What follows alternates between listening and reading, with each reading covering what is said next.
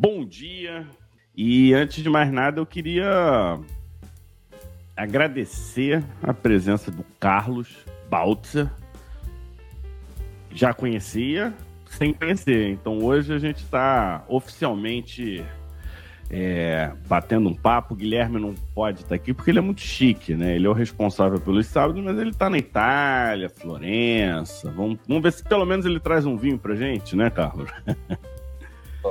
Dá uma é, é, é o mínimo, é o mínimo. E hoje a gente vai falar de um tema que eu não ouço muito. Na verdade, eu ouço muito pouco. É, e ouço muito falar de rejuvenescimento íntimo feminino. Agora, o masculino, eu não tenho. Há muito tempo que eu não ouço falar. A gente vai elaborar um pouco sobre isso. E antes da gente ir na parte técnica propriamente dita, eu quero dar as boas-vindas, Carlos, dizer que aqui a casa é sua. Sempre que você quiser divulgar um trabalho, trazer uma ideia, é só falar com a gente e um ótimo sábado. Obrigado, meu amigo. Bom, para quem me conhece sabe que eu adoro conversar. Me bota conversando sozinho com a parede que eu continuo falando sozinho, entendeu? Na realidade é uma coisa muito interessante. Eu sou cirurgião plástico há mais de 25 anos.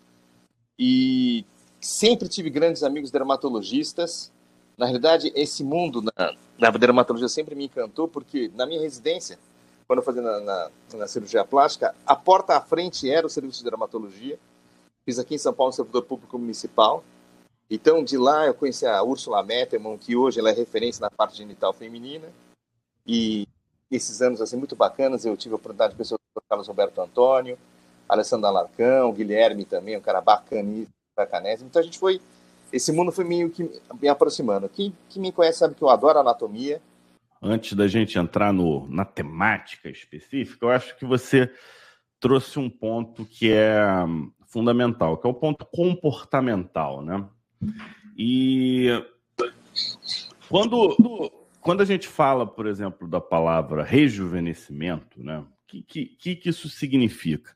Aí eu vou, vou, vou dar uns dois passos para trás e vou trazer a própria dermatologia. E acredito que na cirurgia plástica haja um movimento muito semelhante, muito parecido. Veja, é, nós somos especialidades de transição e de integração entre doença, é, e bem-estar, vamos chamar assim. Eu não gosto muito da palavra estética. Estética, cosmiatria, me parece uma coisa charopada. Eu, eu entendo como um, um, uma abordagem física para a saúde mental, né?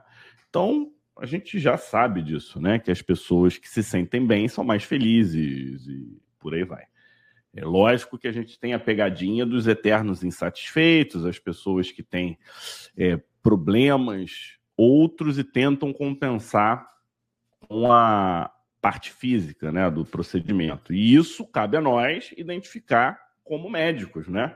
Opa, o teu problema não é o olho caído, o teu problema é outro. O olho caído a gente ajeita, só que o teu problema vai continuar. Topa, topa.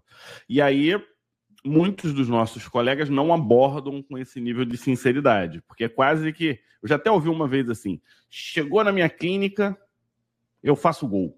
Eu falei: caraca, você faz gol? Pô, na minha eu indico procedimento, cara, e contra-indico também. É, como é que a pessoa aborda, né? E esse eu acho que é um dos pontos principais, né, é, nessa história toda, porque como funciona a abordagem do rejuvenescimento íntimo. E, a, eu não sei se você sabe, Carlos, a gente fez aqui, é, já já a gente entra nos detalhes do motivo. A gente fez um, um evento que não deu tempo da gente divulgar como um evento, mas chama-se Rejuvenescimento Íntimo 360. Hoje Caramba. a gente fala de masculino, semana que vem a gente fala da região glútea e semana que vem, a, a terceira semana, a gente já chamou a Úrsula para falar do feminino. Então a gente está fazendo aqui o rejuvenescimento íntimo 360. E aí, no termo rejuvenescimento, eu queria a seguinte alcunha. Nós estamos falando de recuperar função. E veja bem, uma pessoa jovem de 18 anos tem uma pele bonita, tem uma pele saudável. Então a beleza ela está vinculada ao saudável. Então eu, eu acho que esse é o ponto, é o cerne. E num segundo momento você pode ter o embelezamento, ou seja, recuperou função, deixa mais bonito, conforme o seu padrão de bonito, né? Porque não necessariamente o que você acha bonito eu vou achar bonito. E tem um terceiro ponto, que é detalhe, são, são os detalhes, né? Além do embelezamento, o cara quer exagerar um pouquinho, mas que faz parte do processo, tudo bem. Que meio que se encaixa um pouco no embelezamento, mas com uma, uma perspectiva um pouco diferente. Com todo esse preâmbulo longo, quase foi uma palestra, eu te pergunto o seguinte: é...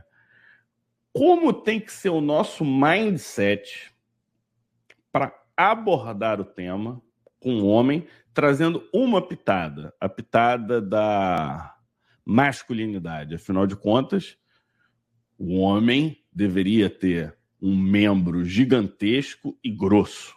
E provavelmente no termo rejuvenescimento, tem essa questão da segurança e insegurança relacionada ao tamanho do pênis, espessura do pênis. Né? Eu acho que é, é, é nessa equação que a gente precisa trabalhar, e com isso a gente desenvolveu uma boa uma boa abordagem, né? Para o homem, para pelo menos ele saber que existe essa oportunidade na vida dele. É, é, é, essa é a forma como eu vejo, lembrando que eu só vi rejuvenescimento masculino assim, de uma forma objetiva, uma vez, no livro do Naco, em que ele usa o PMMA para o. Não é rejuvenescimento a proposta ali, a proposta é um engrossamento do aumento do diâmetro do corpo do, do pênis. E na época ficava uma coisa muito estranha, porque era um PMMA duro, pouco flexível e parecia um barril, virava um barril aquele troço. Imagino até que pudesse dar problema do ponto de vista de mobilidade e tal. Então, é, é onde eu vi, parei. E, e vou te falar, há, há, uns 15 anos atrás, Sabe?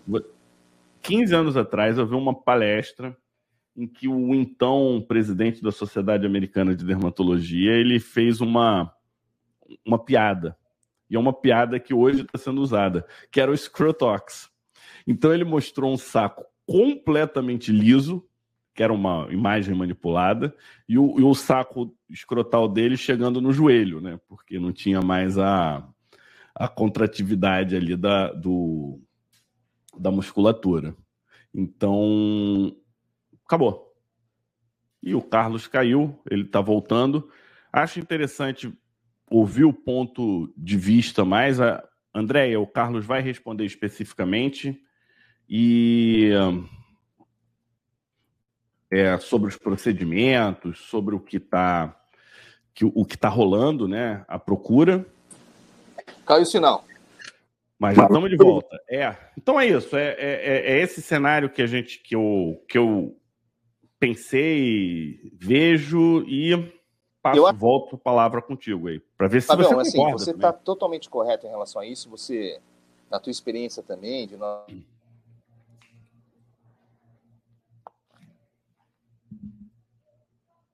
congelando. Tá congelando para mim ou para todo mundo?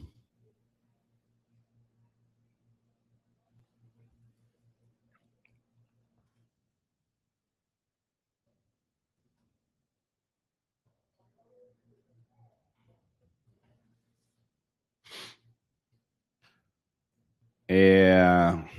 Acho que a gente está com um problema aqui de sinal. Já já ele volta. E vocês, contem aí pra gente. É...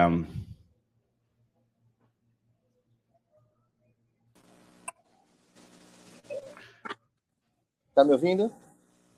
Como? Interessante, o sinal tá congelando, né? A internet minha tá funcionando aqui. Tá... É. Cinco... Pode ser, às vezes é problema do browser com a internet, tem essas tecnicalidades. Vai, vai dar certo, fique tranquilo. Bom, então, rapidamente, para a gente poder colocar, você tem toda a razão em relação a isso. O que a gente tem que entender é o seguinte: é, o, no, no, caso, na realidade, da, da região genital masculina, Primeiro, vou trabalhar com algumas pesquisas, como a gente começou a, na conversa. É, uma pesquisa americana recente mostra o seguinte: 55% dos homens entrevistados estão insatisfeitos com o tamanho do pênis. 55%. É, quando essa pergunta foi feita em relação às parceiras desses mesmos entrevistados, 85% das parceiras é, não tinham nenhuma. Então, a primeira coisa que a gente tem que imaginar foi o que a gente estava colocando. Isso é uma coisa do indivíduo, é do paciente. O paciente está insatisfeito com alguma coisa, certo? E aí eu acho que a gente tem uma dicotomização na nossa anamnese. Primeiro, nós não vamos tratar a função específica, porque a função do pênis, eh, elas têm uma dupla função, obviamente, do, do aparelho geniturinário e a função realmente é, sexual. Então, o que acontece? Nós não, não, conseguimos tratar essa função. Então, a gente precisa, na realidade, entender o que, que nós vamos tratar. Quando a gente fala do pênis, o que, que acontece na região, lembra que eu falei para você que tem três abordagens. O corpo do pênis, a glande e a região escrotal. São três coisas que a gente pode trabalhar. E aí você fala, pô, cara, como assim? É, quando você faz essa anamnese, a primeira coisa que a gente tem que chegar aí diretamente para o paciente, fala, olha, gente, a, a ideia de, do tratamento, nessa parte do rejuvenescimento, atinge bem a região escrotal. Como assim? Tem muita gente, tem pacientes que estão insatisfeitos, como a gente imagina na, na, na anatomia escrotal, com aquele rungamento. Está satisfeito com aquilo. Ele fala, poxa, Carlos, eu gostaria de uma que essa pele fosse mais lisa, tudo isso. Você explica que aquilo é uma musculatura, que chama-se dartos, que tem a ver com isso, e que eventualmente muito dessa, dessa estética masculina a epilação, então você já entra com a epilação, e muitas vezes o tratamento que você pode fazer, isso tem até um nome estranho, que eu até brinquei com você, chama-se escrotox, em que você, bem superficialmente, aplica realmente a toxina e você tem, deixa realmente essa região do escroto tem essa contração, portanto ela fica lisa, entendeu? Esteticamente falando, pro paciente, de, dos todos que eu tratei, fala, Carlos, está muito mais bonito. E não vem o caso de ficar mostrando depois, mas a ideia é para você poder entender como essa abordagem do rejuvenescimento por parte da região do escroto. Perfeito. Um. Segundo, quando a gente fala sobre a região do corpo peniano, e é uma coisa muito importante isso, a gente não pode deixar de lembrar da anatomia.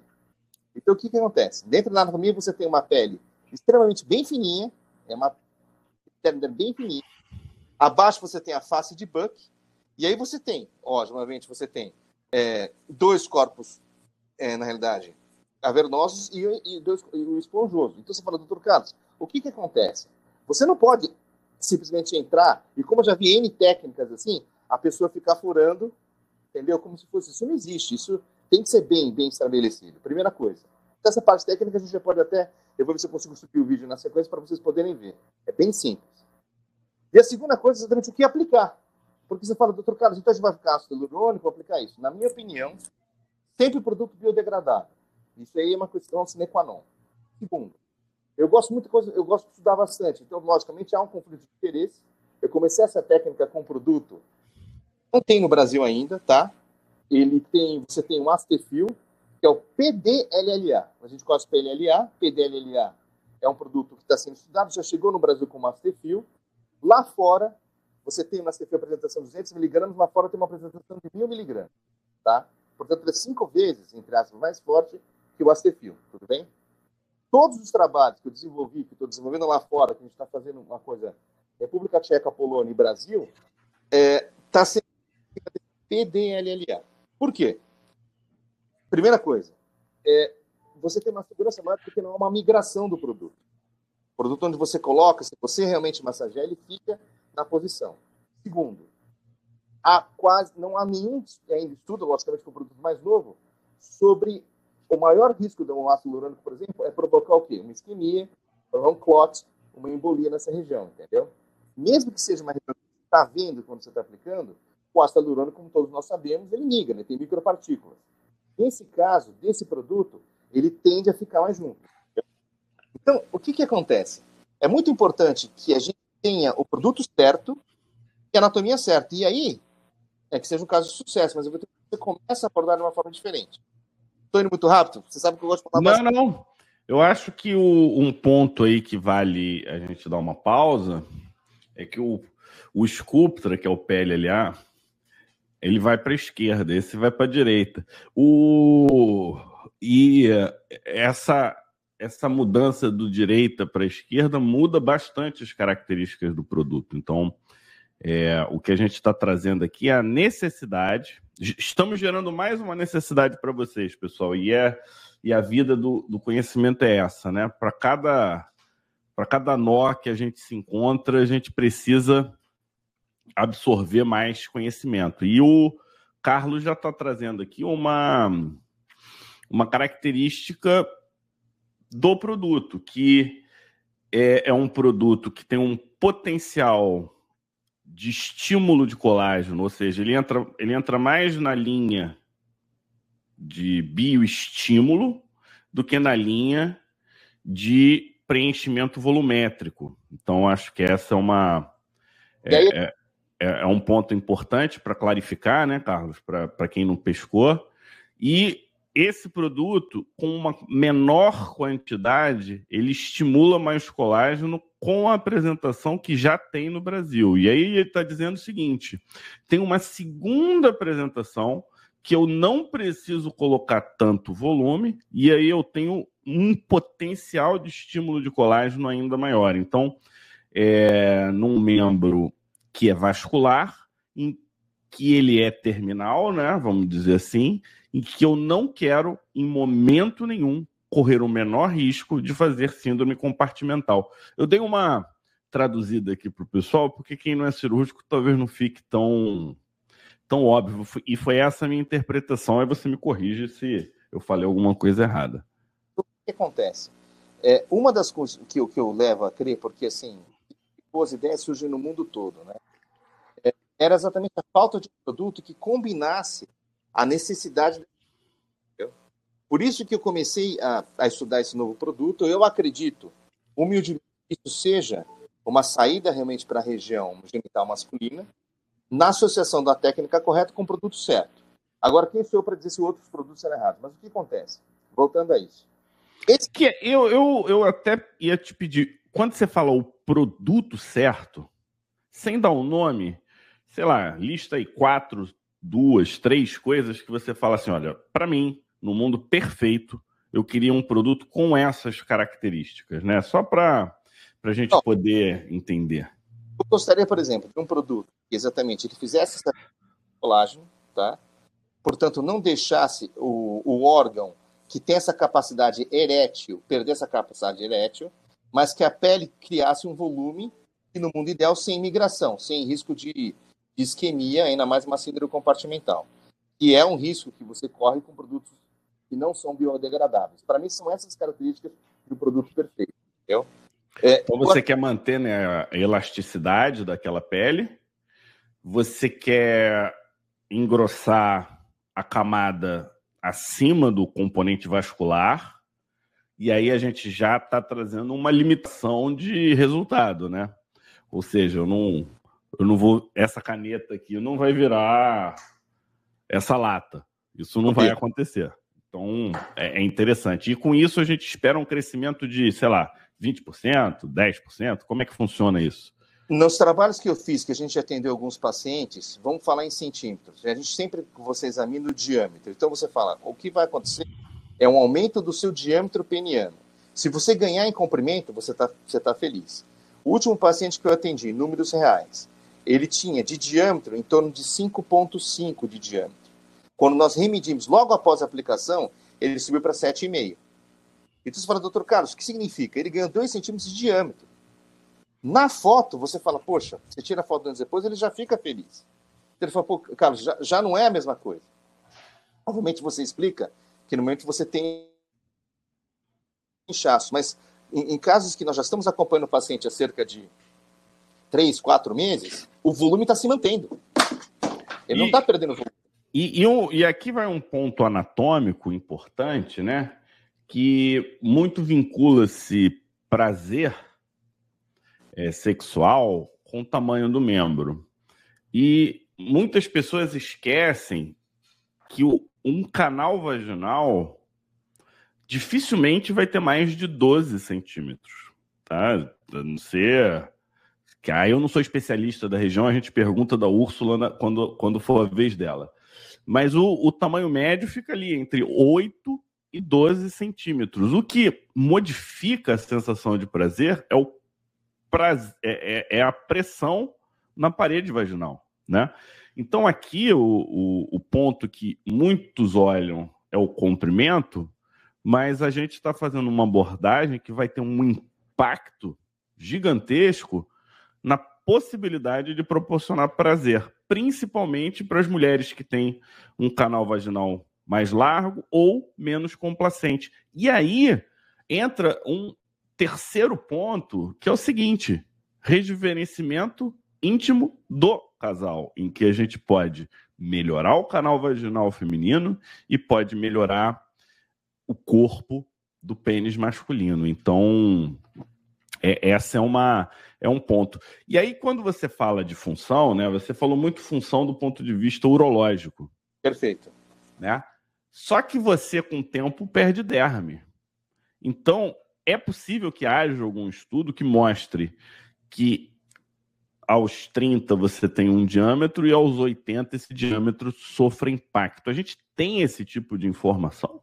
Tem, tem alguns estudos no PubMed, porque o que acontece? À medida também que o, que o homem envelhece, há um acúmulo de gordura em volta da região pubiana. Então você há de convir comigo que na anatomia masculina, a, o próprio peso, a própria perda, da, da, aumento desse volume e, a, e o aumento da região ligamentar faça um efeito inverso. O, pesa e há um recolhimento da região do pênis.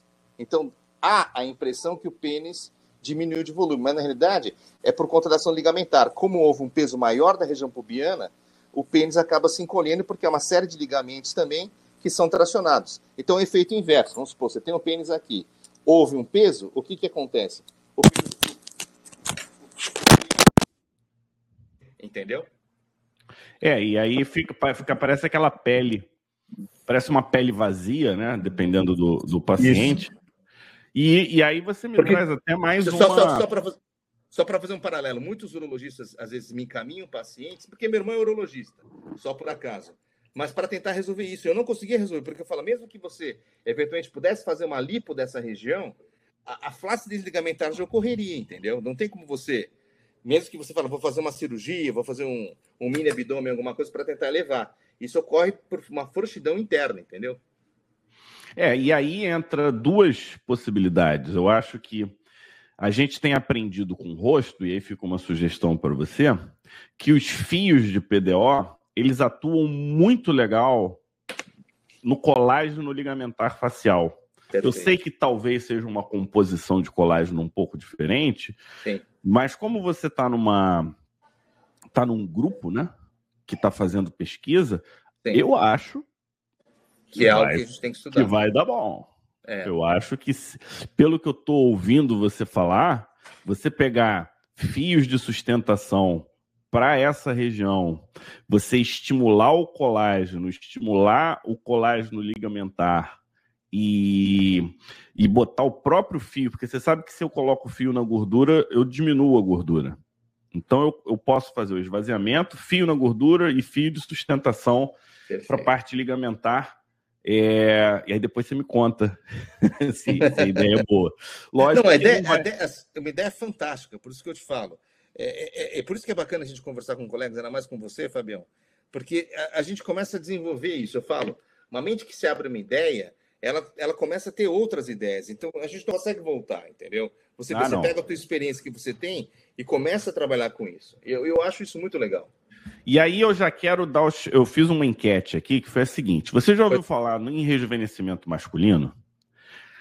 6% falou que sim e faz. Então, quem faz, compartilha com a gente o que, que vocês estão pois é. fazendo, é. se vocês estão trabalhando na mesma linha do Carlos, porque aqui é um espaço de opiniões, tá? Então aqui não precisa, Carlos, ser só medicina baseada em evidência. Eu, eu acredito que a tua opinião é uma evidência. Pode ser fraca, mas é uma evidência. Sim, é, e, e o, a medicina ela não pode ignorar essa parte nunca.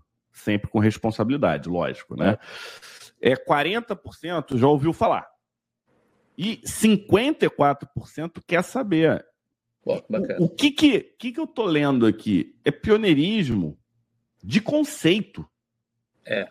E é fundamental. Eu, eu aprendi isso com meu pai. Meu pai é dermatologista, e na época que a cosmiatria estava falando, ele não estava começando, ele nunca se propôs a fazer a cosmiatria. Ele não sabia que a dermatologia ia chegar onde está. Perfeito. Convergindo com a cirurgia plástica. Eu não sei se você. Depois a gente pode falar sobre isso. Uhum. É, E o que, que eu vejo é que quem está aqui precisa conhecer para poder conversar, indicar. As, os pacientes precisam se sentir à vontade com seus médicos. Isso está na contramão da medicina que a gente tem visto hoje, que é uma, uma medicina americanizada, em que você cada vez mais vai montando um processo uhum. para você ter consultas rápidas e objetivas e aumentar o seu lucro. Nada contra o lucro aqui, não, pessoal. Eu só estou dizendo que esse é o tipo de medicina que vai na contramão da pessoa que quer viver bem, no bem-estar, ou seja, sair daquela questão de resolver um problema e virar um promotor de saúde apresentando oportunidades para os colegas. E aí, cara, pode ser casal, pode ser homem que acabou de ficar viúvo, pode ser. Cara, tem tantas oportunidades.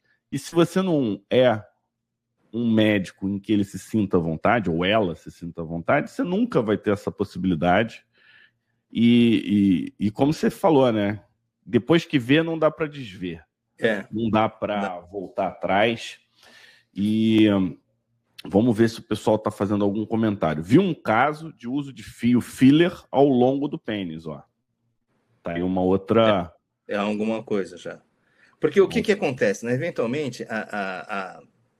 quando esse, esse médico lá no, na, na Polônia ele começou a desenvolver isso, paralelamente você fala, também tem um médico, e isso eu peguei com meu irmão, que é urologista, que já está vendendo curso nos Estados Unidos, mas para comprar o curso dele, você tem que usar o, o a, exatamente o, o, Ele já está com. É, Quem? Com o teu irmão ou o polonês? Não, o polonês não, já é um outro cara que o meu irmão ah. me apresentou, americano, que tava, tava, já está vendendo um curso nos Estados Unidos. Só que para você utilizar a técnica na dele, você tem que usar o produto que ele preconiza, entendeu? É, então, já tá casado venda casada. É. Então, assim, é o que eu falo, você já perde essa liberdade de escolha. Eu acho que o médico tem que ter essa liberdade de escolha. Ele tem que ter a, a capacidade intelectual de falar, poxa, nesse caso vou fazer isso, nesse outro caso não vou indicar, como você começou exatamente no nosso webinar. E essa capacidade do profissional é que nos torna únicos. Porque o que, que acontece? E mais importante, no canal que, que a gente está aqui agora, é compartilhar conhecimento é tentar fazer com que, pelo menos, o caminho que eu segui, olha, gente, não deu muito certo por esse caminho, vamos tentar esse caminho. Então, não existe um caminho. Acho que vários caminhos levam ao sucesso, vamos dizer, vários caminhos levam a Roma, mas alguns caminhos são mais tortuosos. Eu não gostaria que vocês passassem, por exemplo, de perrengues que a gente passa muitas vezes na tentativa de, de criação de técnica, alguma coisa. E, e, acho que o cara inteligente é isso. O cara pega, mas ele fala: olha, putz, aquele cara fez aquilo, deu certo, deu bom, vou naquele caminho.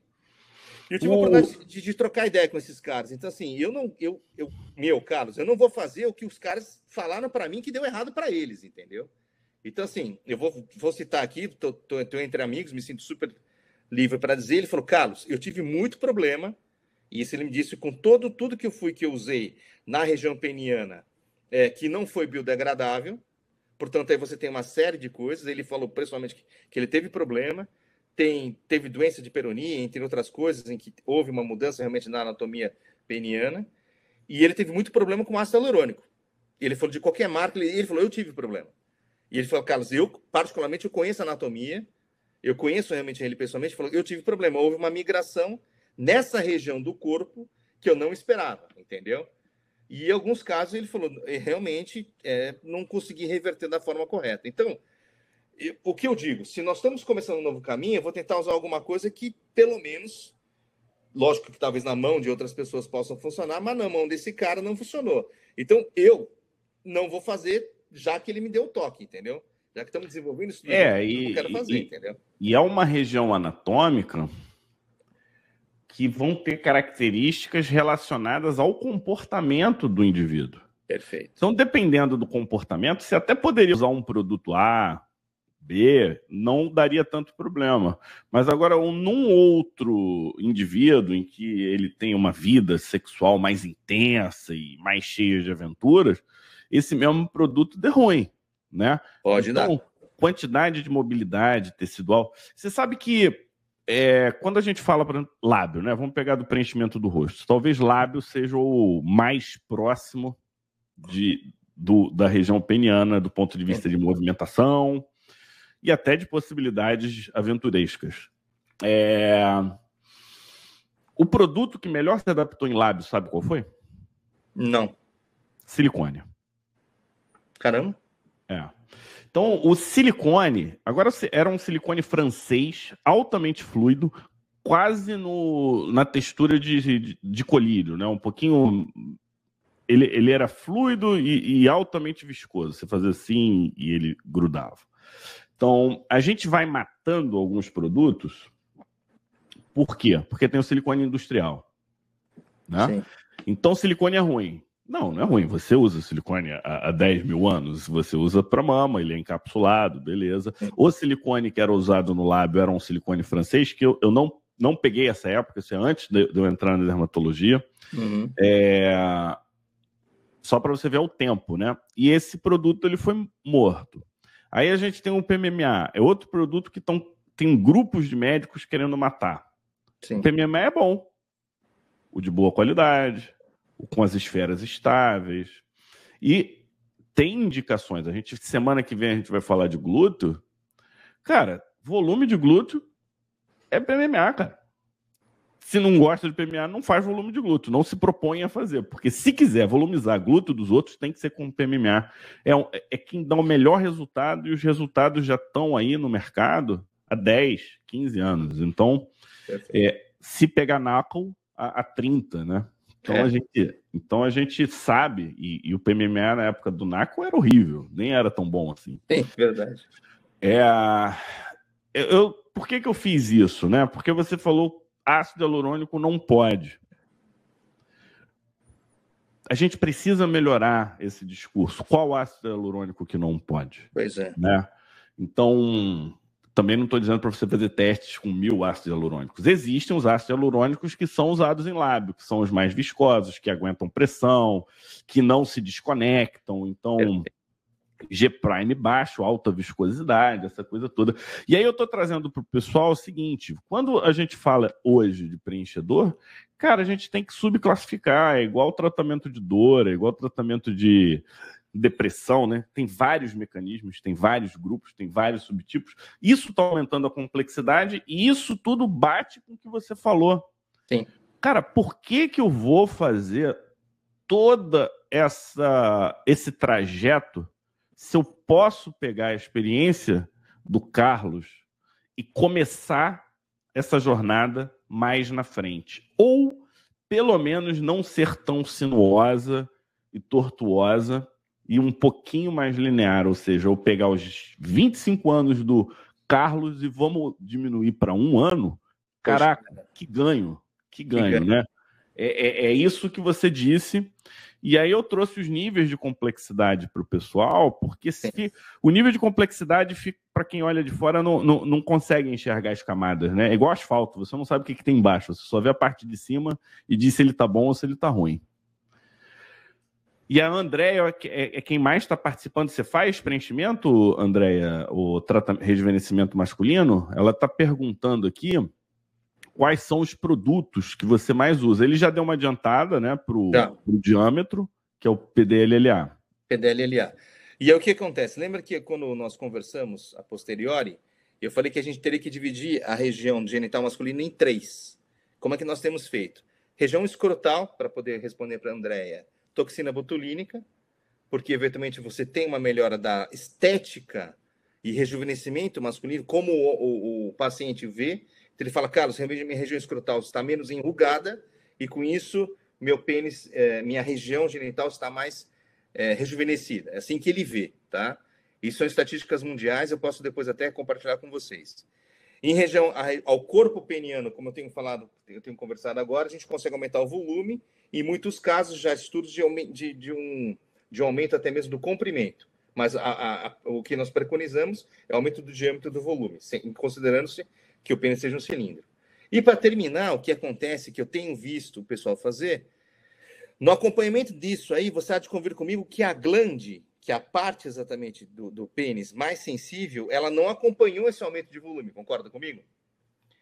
Eles têm feito, sim, injeções de ácido hialurônico de alto G' nessa região. Porque ele fala, Carlos, é, a gente nota que eventualmente uma injeção bem aplicada nessa região, então ele, ele coloca em, em bolos em volta da região, logicamente não na região uretral, então, portanto, na região do corpo dorsal da glande, aumentando o volume, sim, da glande, acompanhando esse aumento de volumização.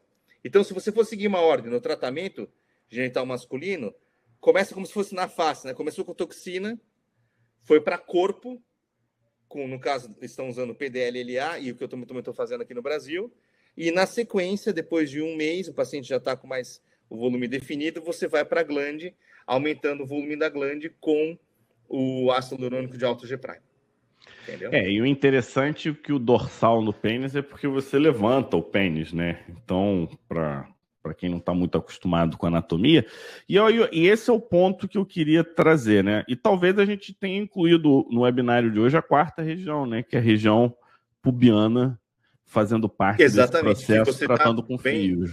Bem brilhantemente já começou a gerar outras ideias aí. Porque você vê, Fábio, com a tua experiência, com o que você tem visto, isso que é interessante. Eu acredito que outros colegas também começam a dar outras soluções. E foi o que você falou. A gente sai de um ponto, poxa, gostei da ideia do Carlos, gostei da ideia do Fábio. O cara vem com uma outra solução. E você há de convir comigo que a, vai subindo. Você vê que a técnica. O que acontece? Vai, a gente vai subindo o valor da discussão e também da, do conhecimento técnico. Entendeu? É, e eu e eu ainda acrescentaria aqui nesse, nessa suíte, porque você falou de epilação, né? Então entra também no. Na estética masculina. Na, no, na estética. Tem gente que não gosta de pelo, né? E é uma forma de trabalhar. E tem os lasers ablativos com drug delivery, que você pode diminuir o excesso de pele e com drug delivery melhorar o metabolismo local. Porque toda Sim. vez que eu estou falando de pele fina, Carlos, eu preciso melhorar metabolismo. Perfeito. Até para melhorar o impacto do PDLLA. Isso. Quanto menos derme, menos metabolismo, mais difícil. Quanto mais derme, mais metabolismo, mais fácil. Né? Então, essa é uma lógica que você não precisa fazer um ablativo para ferir, você pode fazer um ablativo suficiente para dar um skin tightening leve e permitir. Eu não gosto da palavra abrir canais, porque eu acho que não tem canal nenhum, mas vamos fingir que são canais e vão abrir os canais para as medicações entrarem no drug delivery. E hoje a gente tem o PDRN, a gente tem ácidos hialurônicos é, de baixo e médio peso. que Exossomes agora, que foi na discussão. Exossoma, eu, eu, eu tô esperando o Carlos me explicar melhor esse exossoma. Estamos muito, muito numa, numa fase inicial. Carlos é um cara que eu confio, né? Então, se ele tá, se ele tá botando a energia dele nisso, é porque. Pode, eu vou falar para você. Eu, tive, eu tenho a oportunidade de ir para São José do Rio Preto pelo menos uma vez por mês, que eu opero os casos que ele me indica lá. Inclusive, Entendi. semana que vem eu tô indo lá. E adivinha qual que é o papo de médico quando não tem, quando tá exatamente descansando medicina, óbvio, né? E o Carlos, é. ele, ele tá, eu acredito assim, por ser meu amigo, eu posso até dizer, ele tá uma década na nossa frente. É, eu. Pelo menos na minha frente. Eu, não, não, na, na, minha também. É, é, que eu sou, eu sou eclético do ponto de vista de. Eu sou um curioso médico, né? Uhum. E eu gosto muito de, biolo, de biologia celular. E aí eu estava até falando com o Carlos exatamente sobre isso. Cara, vocês estão vindo para minha zona de conforto agora. Vocês estão vindo para minha zona de conforto, porque exossoma não é não é tratamento. Exossoma é mecanismo de comunicação celular, que foi Perfeito. utilizado como um nome comercial. Perfeito. E, e a, aqui a gente está falando de coisas interessantes e de possibilidades mil, né? Então, eu falei, eu preciso, Carlos, que a gente melhore isso e eu preciso saber o que, que tem dentro desses exossomas. Que esse é o ponto que a gente vai provavelmente brigar, porque as indústrias vão tentar segurar ao máximo os, os que eles têm que funciona, sabe? Como é que é? Eles vão... E aí a gente vai voltar a trabalhar naqueles peeling. Lembra a época de peeling que você não sabia o que tinha no peeling? Não, peeling é Lembra. é maravilhoso. E eu tô fazendo Lembra. o quê? Eu não vou fazer peeling. Eu não sei o que, que é. É. Eu, eu, não sou o cara que promete resultado pelo resultado apenas. Eu preciso saber o que eu estou passando na pessoa. E é, e é, nisso. E esse é o ponto, de novo, que a gente vai voltar, né? Eticamente, eu posso prescrever? O grupo pode. Se eles fizerem um estudo duplo cego, controlado, tal, que não vai rolar, porque é, geralmente esse porte de indústria não consegue fazer estudo dessa magnitude, assim como procedimentos a gente não consegue ter o N suficiente para ter evidência pra você conseguir, né? né? O que, e, o que, é... e, você tem tanta razão nisso, por isso que eles me convidaram. Porque o que a gente está desenvolvendo é um estudo multicêntrico, você lembra disso, né? Então tem, ao mesmo tempo do que eu estou falando para vocês, tem um médico que seria meu espelho falando isso na Polônia, e outro na República Tcheca, porque a gente está desenvolvendo isso. A gente está tentando desenvolver um N-value, né, um número de tratamentos, para a gente consiga chegar nisso. Dessa forma que eu falei. Então, se você chamar ele aqui, eu chamo ele, que com certeza é um cara super simpático, ele, na realidade, vai falar a mesma coisa que eu, porque é isso que nós combinamos.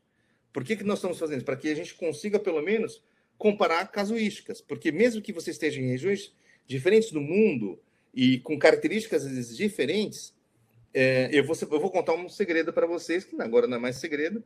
O Power Fill, quando foi lançado na Coreia, se você, é que pena que eu não estou com a caixinha aqui.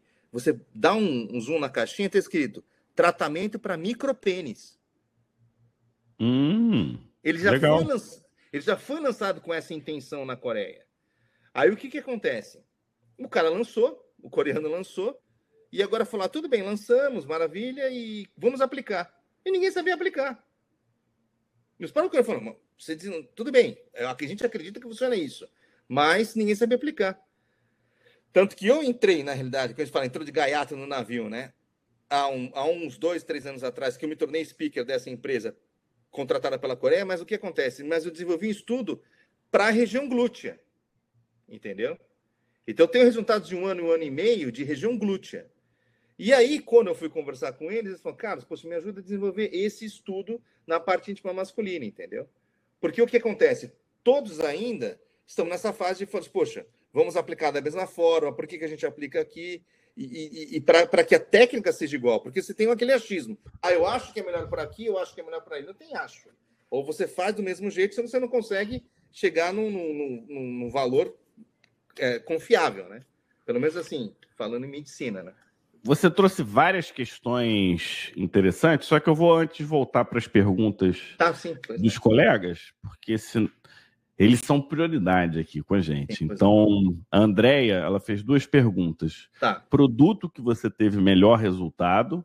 Sim. E se como é que você calcula o volume que pode ser feito ah, sim numa determinada. Na glande, aqui a gente está falando de glande, provavelmente. É, na, né? glande, na glande, o que acontece? Na realidade, na glande, é, eu vi que tem uma pergunta também em relação à agulha. Sim, na glande tem que ser agulha, porque o que, que acontece? É, a anatomia do pênis, assim, vou até pegar esse estojo aqui do meu filho, que é mais fácil entender. Você tem a região do corpo dorsal e ventral do pênis, ok? Na ponta do pênis você tem a uretra, perfeito. A região ventral do pênis é no-go zone. Você não injeta nada lá. Por quê? Porque tem uretra. Então você não injeta nada. Nada é injetável na região ventral do pênis, ok? Perfeito. Corpo do pênis, o que, que você tem? No corpo do pênis, é, eu vou ver se depois a gente consegue colocar o vídeo, mas fica mais fácil. Você não fica fazendo furo. Sabe que do pica-pau? Não, não existe isso. Você tem uma zona de entrada, geralmente é na base do pênis, em que você faz é, linhas é, depois eu mostro para vocês como fosse com retroinjeção, entendeu? Numa microcânula 22G, 22 gauge, em que você aplica dessa forma. Pronto, colocou o produto. Você pode complementar o produto já na parte. Então, aqui você tem a base. Aqui você tem exatamente a região da glande. Na base da glande. Você bloqueia. Você, ah, perdão. O bloqueio é feito do nervo pudendo. Porque o que acontece? É. é na base do pênis. Então, na parte superior do pênis, se você entrar com uma, uma agulhinha de, de, de Eu acho que um dos bloqueios mais fáceis da medicina é o do pênis, né? É do pênis. Porque você faz o bloqueio, faz exatamente um leque e já está bloqueado.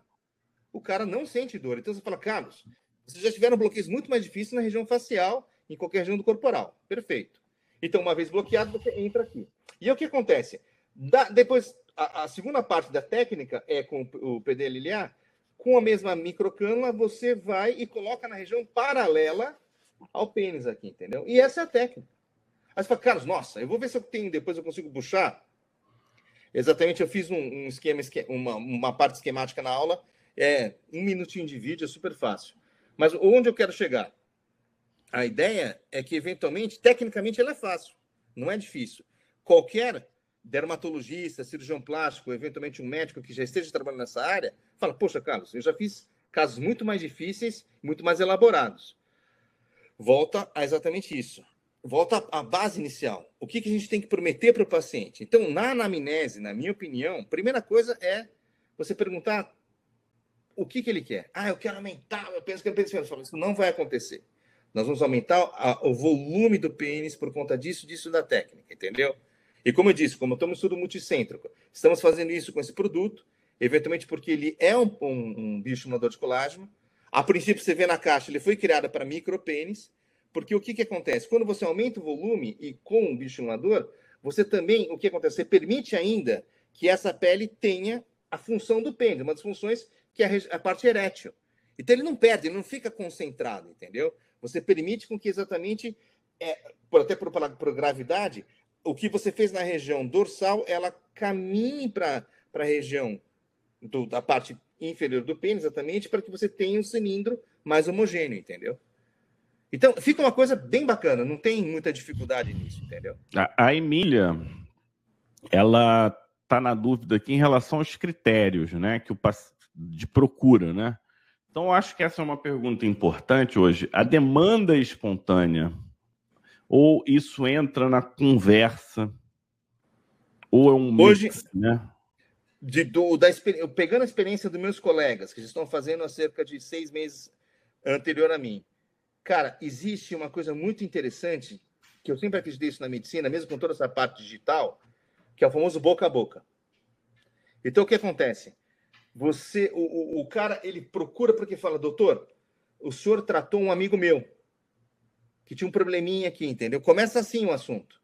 Então, o que, que acontece? O boca a boca, a demanda, ela começa a acontecer por conta disso. Você faz um paciente modelo, por exemplo, eventualmente, que, que chega a você, às vezes porque até mesmo a paciente, que é parceira dele, fala: oh, meu marido tem uma queixa aqui, doutor, o senhor se importa de atender? Porque a paciente já é sua. E aí o paciente entra todo acanhado, você fala, olha, eu posso fazer a consulta com a sua esposa ou você prefere sozinho? Ele fala, geralmente sozinho, em que você atende o paciente na posição ortostática e ele fala, doutor, olha, está me incomodando realmente isso, tô... eu senti que não tinha esse volume, esse volume está diminuindo, e você nota todas aquelas partes que você até mesmo colocou, de frouxidão ligamentar na região pubiana, do micropênis, porque realmente ele diminui. Porque tem uma pergunta: o que, que o que, que, qual o tamanho de micropênis? Tem, tem, tem um estudo para isso, né? Então, o que, que você chama de micropênis? Menor do que quanto? Vamos fazer uma enquete agora. Pode fazer uma enquete. Você quer botar? Eu tenho meu número aqui, vamos fazer uma enquete? Vamos fazer uma no... enquete. Vou botar que 12, 10, 8 e 6, tá bom? Tá, e podemos fazer até uma segunda enquete, que é uma coisa muito interessante. No, eu já tenho esses dados. Qual que é o, o, o, o tamanho médio do homem brasileiro, do pênis? Então vamos lá. Como você define micropênis? Estão bons os números? 12, 10, 8 e 6? Tá ótimo. Tá? É centímetros, tá, pessoal? Centímetros, tá? Vamos dar um tempo para o pessoal responder, tá?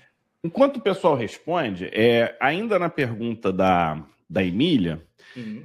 ela falou: satisfação sexual não tem a ver com o tamanho. Acho que aqui a palavra tamanho a gente precisa especificar, Emília. Sim. Se é muito fininho, ele impacta, pode impactar sim. Ou porque a mulher não tem complacência, ou seja, não, não é uma vagina mais frouxa, vamos chamar assim, ou mais com diâmetro maior, ou que já não tem o colágeno e as fibras elásticas de uma boa qualidade, e a gente vai abordar essa questão com a Úrsula no terceiro sábado.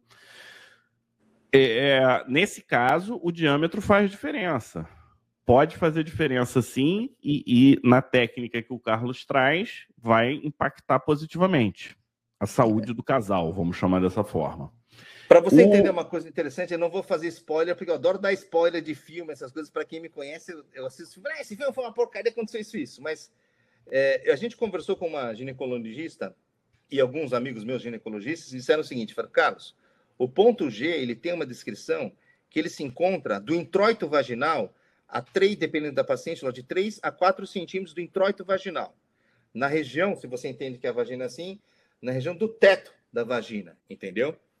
Então, talvez responda um pouco essa pergunta. Portanto, se você tem um, um, uma, um, órgão genital um pouco mais com mais volume, eventualmente atingiria esse ponto G com mais facilidade. E, e, foi exatamente isso, como você falou muito bem no começo, sobre anatomia, sobre 12 centímetros até o fundo do saco de Douglas, que é exatamente assim. A, a mulher realmente se incomoda demais, isso já é notório, com um pênis muito grande, de comprimento, porque eventualmente fala, Carlos, isso me incomoda, não é o cutucar o, o saco do fundo do saco do Douglas no colo do útero que vai dar prazer para a mulher. Pelo contrário, vai machucá-la, entendeu? Então tem algumas coisas que é interessante a gente conversar, porque anatomicamente a gente consegue explicar o motivo disso, entendeu? Eu, eu e, e lógico, eu vou colocar isso para vocês também, porque vai acontecer no consultório de vocês. Eu tenho muitos pacientes também que são, eventualmente, da, da opção sexual, são homossexuais, e, e, os parceiros, às vezes, atingir os parceiros, porque, eventualmente, na relação anal, com o aumento também do, do, do, do volume de âmbitos, fala, Carlos, mudou a nossa relação, eu, nós estamos sentindo melhor. Então, é bacana porque já atingi. E, dois, e, dois e o prazer no anal masculino, ele tem a ver com a massagem prostática, né? Então, é. você conseguir, pela mucosa retal, fazer massagem na próstata que está encostando ali. O que, que a gente está falando, né? Sem anatomia da região, você, não... você vai trabalhar cego. Sim, exatamente. Vai trabalhar cego. O pessoal respondeu? Estão respondendo aqui. Então, e eu queria fazer uma analogia para dar mais um pouquinho de tempo. Respondam aí, pessoal. Sim, Me sim. parece que esse lance de tamanho de pênis é muito parecido com o tamanho de mama. Né? Isso. Muitas mulheres buscam aumento da mama. O homem nem está preocupado, tão, tão preocupado assim com o tamanho de mama é como, como ela, não sei qual é a motivação principal uhum. para se aumentar a mama, você é cirurgião plástico, você deve saber. Mas uhum. imagino eu que 90% ou mais tem a ver com insegurança, tem a ver com se sentir segura, com ficar bem na roupa, essa questão do que é, satisfação dos outros, né? Sim. Né? Então. Eu, e, eu já tive. É interessante uma coisa, assim. Então você há de convir comigo que umas vezes a pergunta que, que, que às vezes acontece, e isso vocês vão entender quando você conversar com o paciente, Carlos, eu estou muito feliz com o que você fez. Eu falei, não, poxa, eu fico feliz. A gente está falando sobre a parte sexual, né? Mas a grande felicidade dos meus pacientes são. Eu, eu, sinto que quando assim, eu vou na praia, tem muitos pacientes meus que vêm do Rio de Janeiro, uh, eu consigo usar uma sunga e meu volume aumentou. Eu falei, nossa. Então é interessante, é uma coisa que a gente você fez a correlação com a mama, e ele falou: volume na minha roupa aumentou. Então, interessante. Como a gente começou a falar essas estatísticas, é para ele. Ele se sente melhor, entendeu? Porque ele falou: me sinto que o meu volume nessa região aumentou, entendeu? É? Nem tanta fim, função, é isso aí. que ele queria, entendeu? De nada adianta se você não estiver bem, né? Você pode ser rico, você pode, não sei o que, todo mundo pode te achar legal. Se você não estiver bem, cara, a coisa não vai. Vamos aqui. Como você define micropênis 2% disse 12 centímetros, então nós temos 2% aqui que tá, tá claro, exigente. Está trabalhando tá com uma tabela alta. é, o sarrafo tá lá em cima. É, 7% acha, achou 10, 14% 8, 75% 6. Até onde eu me lembro, o micropênis está por volta de 8 centímetros, é isso? Você que me diz. Na aí. realidade, o, o, estudo é feito em relação com o pênis ereto, e a gente chama de micropênis os que são menores que 6 centímetros. Menores que 6. Tá? Ereto, né? Então você fala, Carlos, para medir o cara, o cara tem que ficar duro. Não. Eventualmente você vem com a queixa do paciente, mas entendeu que micropênis é menor que 6 centímetros ereto, entendeu? Ele não consegue mais que isso. E aí tem uma outra pergunta que nós brincamos sobre a enquete brasileira, né? Qual, Qual é, é a, média a média? Do média do pênis brasileiro. Então vamos botar aqui vamos 20. Esperar com o pessoal. Vou botar 20, essa... vou botar 15. É, vamos botar esse sarrafo onde que o pessoal Vou botar colocar. 12 e vou botar 8, tá bom? Aqui, eu, eu acho um... que é bom o pessoal pegar uma régua para entender o que a gente está falando, né? 12. Ah, cada um tem uma régua em casa. Vamos. Que pessoal tem uma régua para poder entender do que nós estamos falando, né? Então botamos aqui a, a média é, brasileira. Tá. E a definição de micropênis é exatamente isso. Então, é, o que, que acontece? Que é uma é... condição patológica aí, né? Aí, aí a gente já está falando de impacto até a, na possibilidade de reprodução, sei lá, é, tem outras Não, questões envolvidas. Até mesmo o, o, o, paciente com micropênis, ele não consegue urinar em pé. Hum, então... Ele tem que sentar para urinar.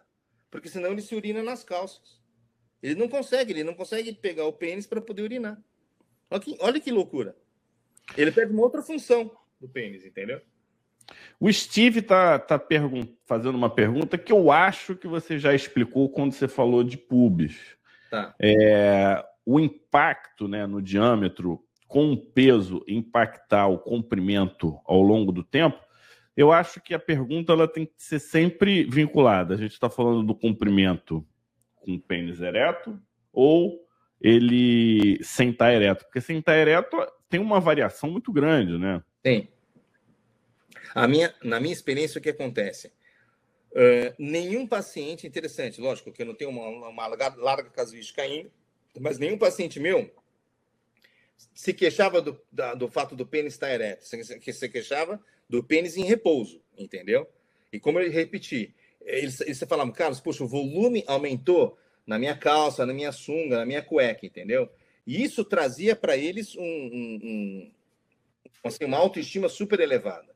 No ato sexual, que muitas vezes eu faço essa pergunta na anamnese, todos referiram melhora por conta do aumento do volume. Lembre-se, diâmetro, né? Do volume do diâmetro. Nenhum referiu para mim, não, Carlos, meu pênis está mais é, comprido, meu comprimento melhorou. Então é interessante, quando você coloca já o que realmente vai acontecer, o paciente ele, ele fica tranquilo quanto a isso. Ele fala, já entendi.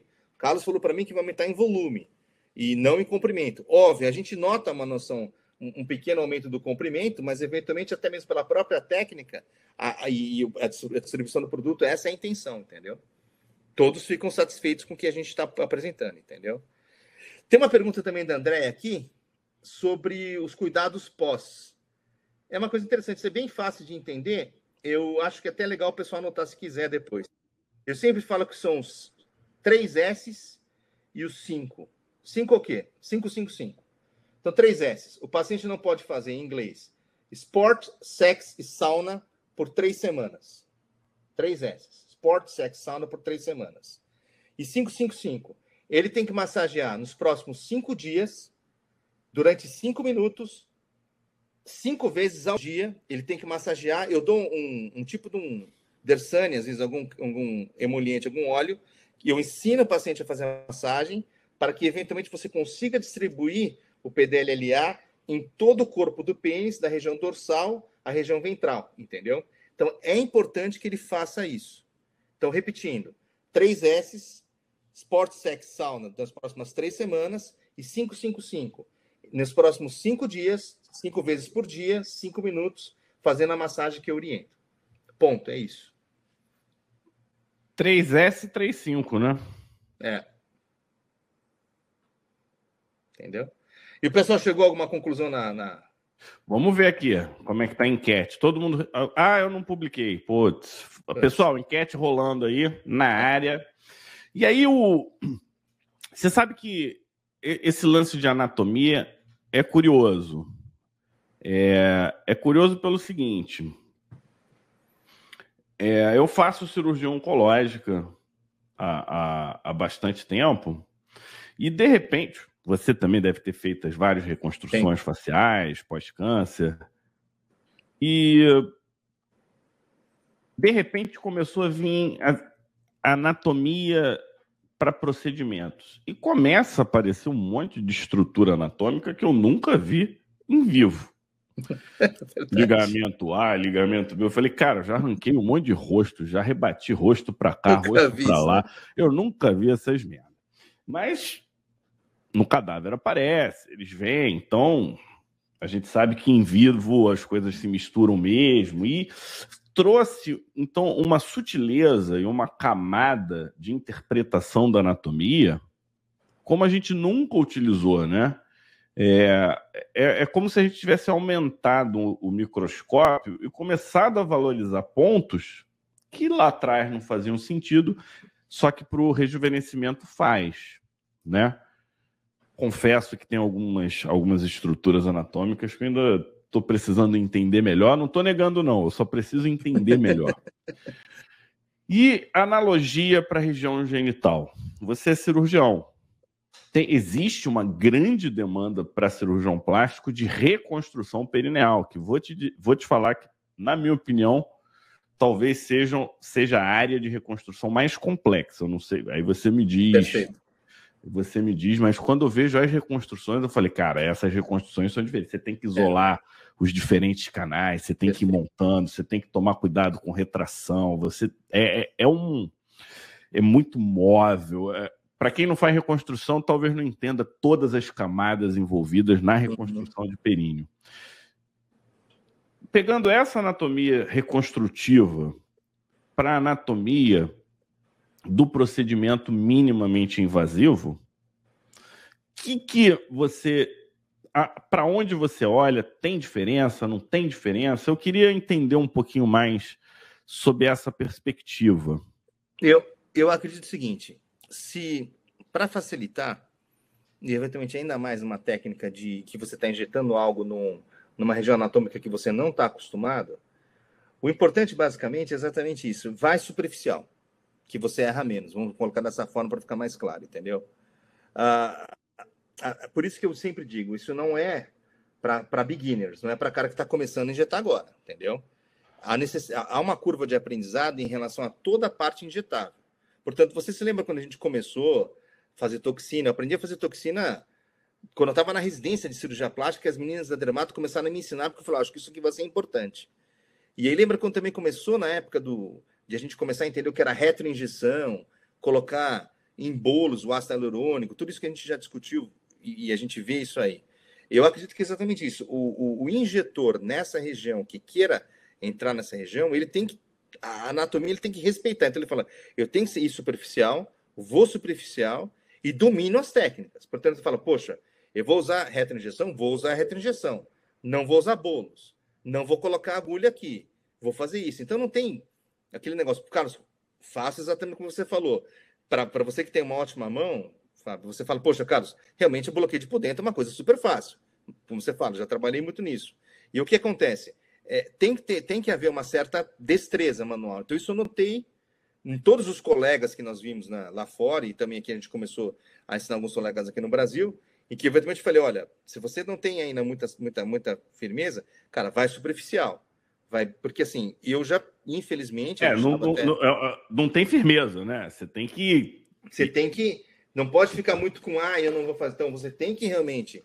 E às vezes você está com um problema físico, porque se você está tratando micropênis, você já entendeu o tamanho do micropênis e aquilo que a gente está falando? O que, que é um 6, 7 centímetros? Eu vou procurar uma régua aqui. Mas eu vou ver se eu encontro uma régua para mostrar para vocês. Qual que é o tamanho que nós estamos discutindo? É isso aqui, ó. Você entendeu? Então você fala, Carlos, como é que eu vou trabalhar com isso? Como é que eu vou pegar algo que tem esse tamanho? Então você tem que ter uma certa destreza. Você vai aplicar, vai ter que realmente, muitas vezes, em alguns casos, eu tenho minhas auxiliares que falam, ah, Carlos, no começo, ah, eu não quero mexer, todas ficavam assim, mas agora elas entenderam que faz parte do dia a dia, muitas vezes. Então, eventualmente, você tem que ter auxiliar para poder fazer isso, eu faço sozinho, mas. Então, essa destreza manual, isso é necessário. Porque numa bobeada que você está olhando para o lado, você afunda, você pode pegar um corpo esponjoso, um corpo cavernoso. E aí, meu querido, não é um sanguinho só que sai, né? Você e aí você vai ter problema. É, e, e, e, quando você fala de anatomia da área que você trata, é a anatomia de onde você vai e de onde você não quer ir, ou seja, de Exatamente. tudo precisa Eu sempre me preocupo onde eu não quero ir, entendeu? Você colocou bem. Então, essa, essa visão é, de reconstrução que você tem, que muitas vezes eu também tive, trabalhei dois anos no Hospital do Câncer, é, eu tento não, não, não me aprofundar tanto, eu falo exatamente em safety zones, por isso que eu já conversando com você, eu falei, não vai para a região dorsal, né, perdão, para a região ventral, ventral. Do você não vai encontrar nada lá. Nada que você queira encontrar. Você pode pegar uma uretra, você pode exatamente pegar uma veia, mesmo que você tenha veia dorsal, você tem que lembrar que você tem duas veias laterais grandes. Na, na, na anatomia do pênis, você tem uma veia dorsal, você tem duas pequenas artérias que seguem essa veia, entendeu? Porque acontece? Como é um órgão de expansão, o que, que acontece? Você tem uma ação em que você tem a, a a ida exatamente para a artéria do, do, do, sangue, o corpo fica rígido, né? tem ereção, e aí, eventualmente, o que, que acontece? O sistema de, de, de esvaziamento também tem que ser competente. Por isso que as veias também são calibrosas, entendeu? Então, você não quer ir nessa região. Microcânula, né? Você está com 22 d não vai com uma 25, né? Então, essas coisas são uma coisa bem bacana que os caras já realmente me passaram esse conhecimento. Foi aquilo que eu falei, já não comecei do zero com eles. Eu já comecei aqui, entendeu? Porque falou, Carlos, nós tivemos canalização com 25G. Isso o Carlos Roberto Antônio já faz isso no rosto, né? Falei, a gente não usa 25G na região peniana. Falei, por quê? Você teve canalização. Então, essas perguntas eu fiz, então eu falei, nem vou, nem vou nessa área, já vou um pouquinho acima tentando descobrir algumas coisas, entendeu? É, a gente já sabe, né, que muito fino funciona como agulha, né, pro, pro rosto. Sim, imagine. Então, a, a, a, curva de aprendizado, ela se, se, aproveita. Isso, você sabe que do ponto de vista acadêmico, isso tem um nome, chama-se empilhamento de conhecimento, né? O, todo conhecimento ele vai empilhando no conhecimento que você já tem. Sim. E, e, e quanto mais a bagagem você tiver, melhor. E, e é interessante você rever o que você sabe, né? Que é o que, é o que a gente estava falando aqui de anatomia. Você sabe uma anatomia. Quem não pratica no dia a dia, como eu não trabalho com íntimo, óbvio que tem nomes que somem da nossa mente, mas nada que um refresh não traga e você, putz, é verdade esse nome, podendo, é. não sei o que, anatomia. E com esse super intensivão que a gente vai fazer aqui sobre o rejuvenescimento íntimo 360, a gente já vai olhando para a anatomia pélvica aqui, assim como reconstrução é uma anatomia complexa, não é uma anatomia fácil, né? E é uma anatomia importante. Tem duas perguntinhas aqui para a gente fechar tá. a parte das perguntas. Se você precisa de antibiótico, eu entendi que não. É não. um procedimento estéreo. Estéreo. Em princípio, se não aconteceu nada fora do padrão, né? Não, não precisaria. E quem que não pode fazer? Essa eu acho que é uma pergunta importante. É uma boa. É. O que acontece basicamente na, na amnésia, como eu falei que vai mudar, tem uma parte que eu sempre pergunto, né? Assim, eu, eu sigo essa ordem na minha, sempre eu segui. Funcionou, aprendi isso com Arthur Swift, e ele é um cara, para mim, muito brilhante também. Ele me ensinou a um processo mínimo chama-se GRAMPA, em inglês. G de gender, a, a, o gênero do paciente, R de raça, age, é, M de medical status, portanto, você tem que tomar cuidado com o paciente que já teve alguma patologia nessa região, você começa a perguntar. Você não pode esquecer de DST, doença sexualmente transmissível, exatamente isso. Previous injections, porque esse paciente já pode ter sido se aventurado com algumas outras substâncias, né? É, diferente da face, que eventualmente hoje eu tenho um ultrassom portátil, eu não sei fazer um ultrassom da região peniana, então eu tenho que essa anamnese tem que ser bem clara para mim, entendeu? E aesthetic wishes, o que ele quer. Então, talvez essa última pergunta seja muito importante porque você tem que realmente equilibrar o que o paciente quer com o que você pode entregar. Então, acho que quando você tem isso bem equilibrado, você tem um ok, ok, let's go. Tem algumas patologias na região peniana, a gente pode recordar isso, doença de peronia, eventualmente você tem um pênis mais torto, isso, essa técnica não é para isso, então são para micropênis, pacientes que querem volume maior dentro disso, e eventualmente a gente chega aonde a gente tem que chegar. E eu preciso responder, na realidade, qual é a média do pênis brasileiro. Acho que o pessoal já respondeu. Né? Já respondeu aqui, ó. Qual que é a média que o pessoal está achando? Ó, 24% acha que a média é de 20. Deve ser o mesmo do micropênis de 12, né? Tá, deve ser o mesmo time. Pô, 27% botou 15, bola, né, 60% 12 e 6% 8. Acertou quem disse 12. A bem, na verdade, é, lembre também com pênis ereto, a média do pênis brasileiro é 12,5 centímetros. Você considera uma média, e, e considerando média, vamos falar o que, que é natural, tá? Então a gente fala, é que eu brinco, né? PMG ou XL, essas coisas. Micropênis a gente entendeu que é menor que 6 centímetros, portanto, a média do que você considera 12,5 do brasileiro, e no, mundo todo, o pênis ereto, é, o normal, ele vai de 10,5 a é, 17,4, tem esse ponto 4. Com 17,5 você pode se considerar um homem superdotado, que você já está acima da média mundial, entendeu? É, ou deformado. Depende é. do ponto de vista. Porque se fosse nariz, iria ah, dizer que era deformado. Então você vê como a gente ressignifica o que a gente quer. Eu acho pois que é. o, o pessoal fica vendo filme pornô e aí fica vendo só as versões acima do 17.4. Exatamente. E, e, acha que aquilo é a regra. E, e, e isso pode ser que seja pontos de insegurança para os colegas, né? Exatamente. É, Não, é, gente, é, é, importante que você tenha exatamente isso, porque você tem que ter esses dados para falar para o teu paciente. Muitas vezes o teu paciente tem um pênis normal e ele está querendo alguma coisa normal. Eu tratei de alguns pacientes que, eventualmente, eles estavam nessa média e, e, e a resposta para mim foi super satisfatória, porque é aquilo que eu repito pela terceira vez. Carlos, realmente, para mim, estou super feliz, porque, eventualmente, o volume na, na, minha, na minha roupa melhorou. Então, era isso que ele queria. Eu consegui encontrar o que ele queria, entendeu?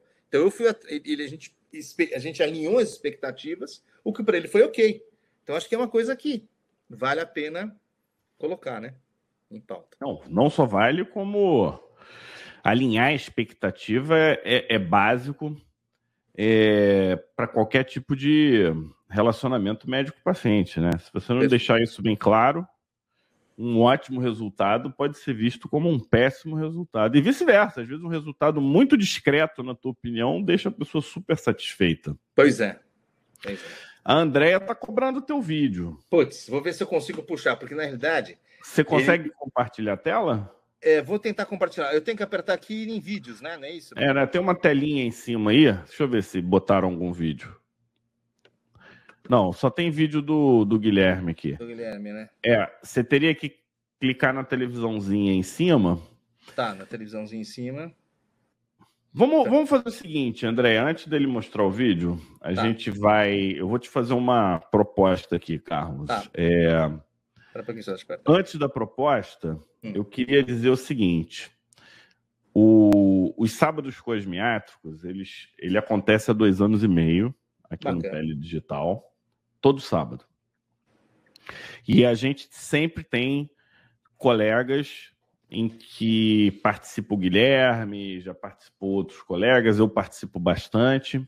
Minha função aqui é atrapalhar e ficar trazendo algumas questões. O Guilherme já é mais gente boa. E na prática, recentemente, a gente se uniu com o pessoal do Mir TV. Então, a partir de agora, aqui não é mais Mir TV, é Mir, então, os sábados cosmiátricos estão sob nova direção. Tá? O Pele Digital com o Mir. E hum, nessa linha, eu queria fazer um convite né, para todos vocês.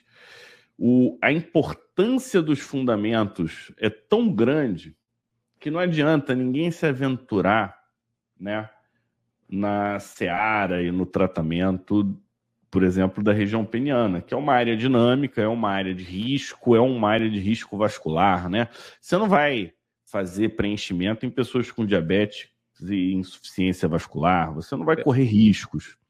E anatomicamente, um erro pode ser fatal nessa região. A gente está falando de obstrução, insuficiência renal, perda de rim como possibilidade, dependendo de onde você coloca o preenchedor. Você tem uma obstrução mecânica, né? Por conta de um preenchimento mal feito, uma avaliação mal feita. Então, nesse sentido, é, e daí que partiu é, essa lógica do rejuvenescimento 360, é uma suíte, vou chamar dessa forma, de cursos que vai ter agora em novembro, dia 11 e 12 de novembro. A gente vai ter um curso que o Carlos vai explicar melhor do que se trata, que é anatomia da região, íntima masculina e feminina em que ele e a Úrsula vão juntos trazer a experiência clínica deles e conectar com os pontos anatômicos fundamentais para que você tenha sucesso nessa nova fronteira da medicina, em que a gente não está apenas focando no doente, ah, vamos tirar a pessoa do estado mórbido. A gente está trazendo pessoas melhorando segurança, performance, dia a dia e fazer com que você se sinta melhor, né? E não é porque você está bem que você não pode estar melhor ainda. E eu vejo que essa é uma área que pode, inclusive, recuperar casamento, é, resgatar o conceito de família, ou seja, muito mais profundo do que o preenchimento propriamente dito. E agora, para isso dar certo, Carlos, a gente tem que ter o seguinte, a seguinte massa crítica. Pequenos grupos, eles só se tornam importantes quando eles têm uma quantidade suficiente a ponto de fazer a sua voz ser ouvida. Ou seja, não, não basta só o Carlos fazer, a gente precisa de vários Carlos no Brasil para a gente desmistificar o rejuvenescimento íntimo como parte de procedimentos de colegas de um mundo paralelo que faz uma medicina que a gente talvez não reconheça tanto. Então, é, nessa linha de trabalho, fica o convite para vocês participarem desse curso. Eu estarei lá pelo menos no dia 11, dia 12, talvez eu não consiga ficar. É, vai ser um prazer muito grande estar tá lá. Eu vou estar tá no, eu vou estar tá no setor bunda. É, do setor masculino, a Úrsula do setor feminino. E, Carlos, se você quiser falar um pouquinho mais do curso, e para eu finalizar minha parte, é o seguinte: eu estou querendo botar nosso bate-papo no nosso podcast. Pode que falar. ontem nós tivemos 40 mil downloads de episódios do nosso podcast. Caramba! Então a gente está. Como, como foi um bate-papo não erótico e sem recurso audiovisual, eu acho que vai ficar legal para o podcast. Se você concordar, a gente coloca Concordo. lá. Porque o que, que acontece? Eu tenho que pedir desculpas que eventualmente meu marketing mandou os vídeos ontem dos, dos, dos novos vídeos que nós estávamos gravando para o curso, entendeu? E eventualmente eu estou, para André e para os demais colegas, o vídeo não está subindo. Eu estou falando com vocês aqui, mas eu estou olhando para o lado, o vídeo não está subindo com uma qualidade que eu queria. Ele está cortado, está entrecortado. No podcast, eu prometo para vocês que vai estar tá prontinho. Se a gente pode, de repente, se não for problema, quando é que você não, quer O do podcast vai o áudio e, Andréia, ficou um gostinho de quero mais. Faz o seguinte, Carlos. Vou, vou te fazer uma proposta. Prepara um videozinho legal, ou tá. esse, ou um outro. Quem tá. se inscrever no curso ganha esse vídeo e pode Pronto, usar. Fantástico. Pronto. Putz, bacana. Pronto. Porque aí já fica, a pessoa já não chega zerada, já tem uma ideia. É, puxa, gente, eu peço desculpas. Eu queria muito mostrar, porque como você falou, o vídeo é dois minutos e, e, e você já deve até imaginar. Bloqueio do pudendo, a aplicação acabou. Não tem. Não, a, a, parte soft do, do procedimento já já estou fazendo. Já está fazendo. É, né? é, a parte soft. Aí vai ter posição de mão, né? É, Posicionamento de maca. Porque você sabe que é você vai ficar o quê? Olhando o pênis assim, vai chegar. e dependendo, a, o cara tem um pubis muito gordo. Eu sempre digo difícil. uma coisa para nós. Nós, acho que na vida toda, desde que a gente se formou, nós desenvolvemos hard skills. O hard skills você já tem. A, ideia, muitas vezes, de você vai para fora, faz um curso exatamente, é desenvolver esse soft skill. Soft skill que faz. Você fala, pô, já sei o que eu tenho que fazer, já imagino. E o soft skill, que às vezes é por que eu troquei essa cana, coloquei outra, para que eventualmente a gente consiga. E o processo, né? Eu acho é. que você ensina o processo. Então você faz assim, você tem esse guia, você tem esse termo de consentimento, é, tem você tudo. tem esses produtos, a gente cobra desse jeito, a gente tem esse acompanhamento, a gente imagina tantas visitas, a gente prescreve esse pós-operatório, a gente faz esse acompanhamento, a gente alinha essa expectativa, reprocedimento após tanto tempo, já já está tipo o processo desenhado. É. é só você pegar um o teu processo alinha com a realidade da tua clínica e coloca quanto tempo demora um processo, né? E, é. e vou te falar, um, dois procedimentos muito provavelmente pagam o investimento de um curso desse, né? Então, lembrando que entre a gente, 50% nem conhecia. Então, a gente está falando é. do ponto de vista de posicionamento de mercado, quem se identificar com essa parte vai ser pioneiro. Ó, o rejuvenescimento íntimo feminino, pouca gente faz de, com qualidade. Você vê poucos ginecos é né, verdade.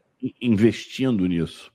Então, é só o feminino, quem botar energia, já vai ter diferencial. O masculino, muito possivelmente, você vai ser o primeiro da tua cidade fazendo. É. Não, para é. vocês terem ideia, assim, humildemente falando, eu sou o único cirurgião plástico latino-americano que está fazendo isso. Pode procurar com modéstia à parte, sem falar assim, sou único.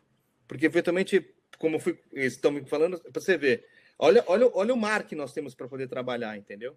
Não tem nenhum dermatologista fazendo, eventualmente, dessa forma, porque, eventualmente, eles têm que, eles têm, a gente acaba tendo exatamente um mapeamento de produtos que estão sendo utilizados, tudo isso. Com essa técnica, dessa forma, não tem. Por isso que eu falei, é um mar no azul.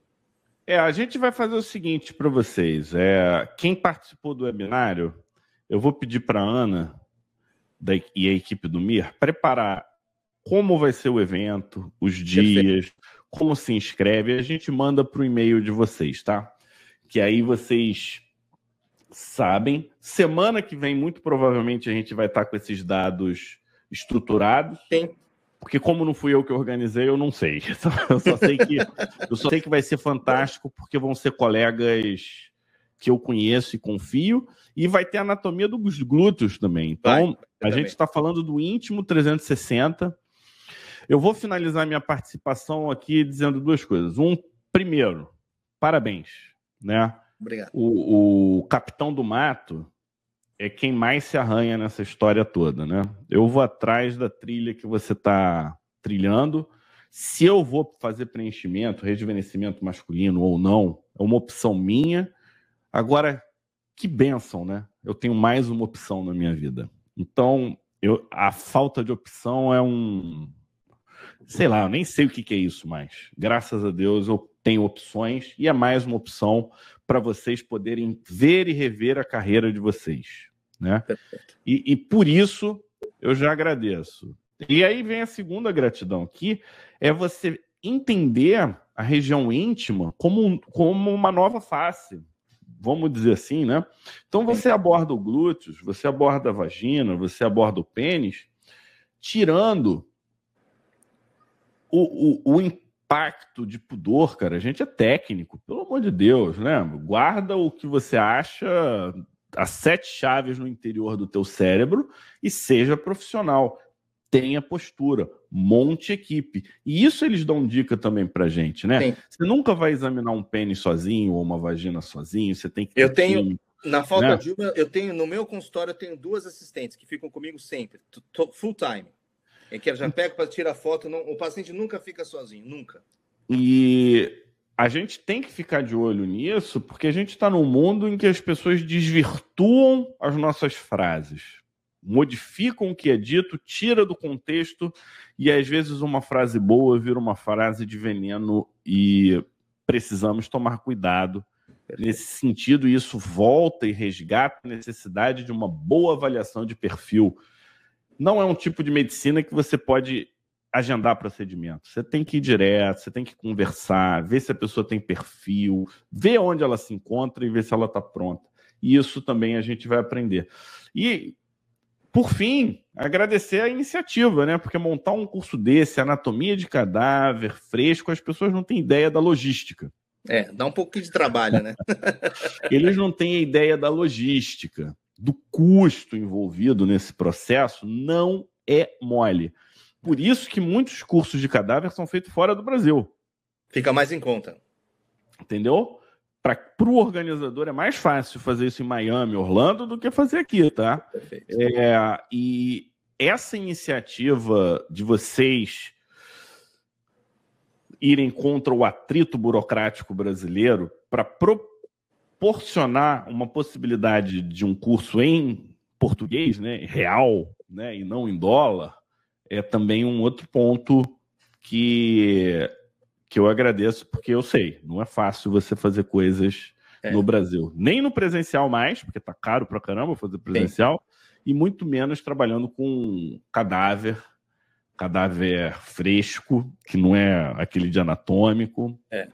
E para quem nunca teve essa oportunidade de fazer curso em cadáver fresco, também é mais uma oportunidade. E vai ver. Masculino, feminino, glúteos. E a Ana é a nossa coordenadora. Semana que vem a gente vai estar com tudo isso pronto, né, Ana? A gente vai ver se consegue fazer uma apresentaçãozinha. Boa. E a palavra é sua. Finaliza então o nosso podcast. Para quem está ouvindo fora do tempo, vocês podem entrar em contato, porque esse curso ele já virou um clássico. Se você perdeu a versão de 2023, não sei quando que você está ouvindo, vai ter uma versão nesse ano. E você, médico, é muito bem-vindo. Quero agradecer a oportunidade. Obrigado, meu amigo. Foi um prazer conversar consigo. É, eu só tenho realmente, como você falou, gratidão por tudo e estamos juntos. O que eu puder ajudar, estamos aqui juntos nessa jornada, né? E tem uma coisa que eu sempre gosto de falar. Uma vez eu estava tava escutando exatamente uma palestra e ele falou uma coisa interessante. Tem uma tribo na África em que eles têm um lema que chama-se Umbutu, né? Em que eventualmente é, ele diz que eu sou porque vocês são. Então, a, a, a gente esquece muito de nós e, e, e, preconiza que as pessoas melhorem, porque a gente consegue melhorar graças à melhora de todos. Né? Então, vamos crescer juntos. Eu sou porque vocês são. Isso aí. Na, na linha da gratidão, um ótimo sábado para todos. Agradecendo o dia de hoje. E sábado que vem teremos aqui Hamilton, Kissá Ivan, para falar da paixão nacional. A gente vai falar sobre glúteos. glúteos. Grande abraço a todos. Até logo. Tchau, tchau. Obrigado.